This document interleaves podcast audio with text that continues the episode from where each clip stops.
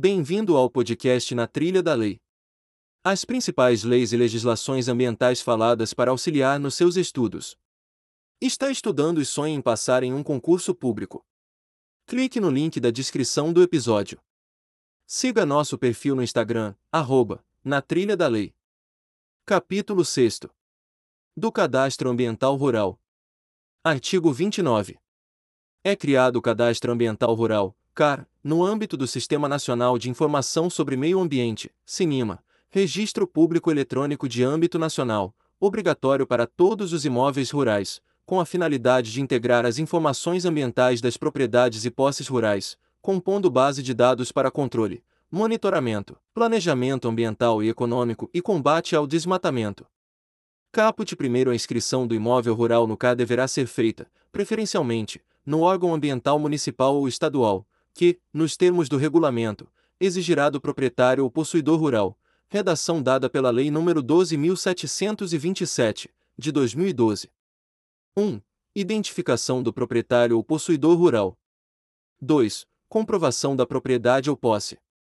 3. Identificação do imóvel por meio de planta e memorial descritivo, contendo a indicação das coordenadas geográficas com pelo menos um ponto de amarração do perímetro do imóvel, informando a localização dos remanescentes de vegetação nativa, das áreas de preservação permanente, das áreas de uso restrito, das áreas consolidadas e, caso existente, também da localização da reserva legal. Caput segundo o cadastramento não será considerado título para fins de reconhecimento do direito de propriedade ou posse, tampouco elimina a necessidade de cumprimento do disposto no artigo 2 da Lei nº 10.267, de 28 de agosto de 2001, Caput terceiro A inscrição no CAR é obrigatória e por prazo indeterminado para todas as propriedades e posses rurais.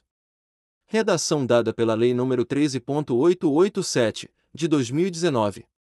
Caput 4 Os proprietários e possuidores dos imóveis rurais que os inscreverem no CAR até o dia 31 de dezembro de 2020 terão direito à adesão ao Programa de Regularização Ambiental, PRA, de que trata o artigo 59 desta lei incluído pela Lei nº 13.887, de 2019.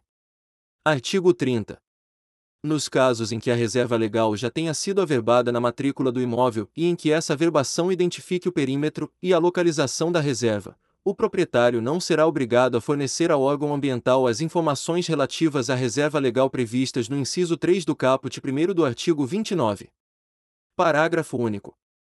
Para que o proprietário se desobrigue nos termos do caput, deverá apresentar ao órgão ambiental competente a certidão de registro de imóveis onde conste a averbação da reserva legal ou termo de compromisso já firmado nos casos de posse,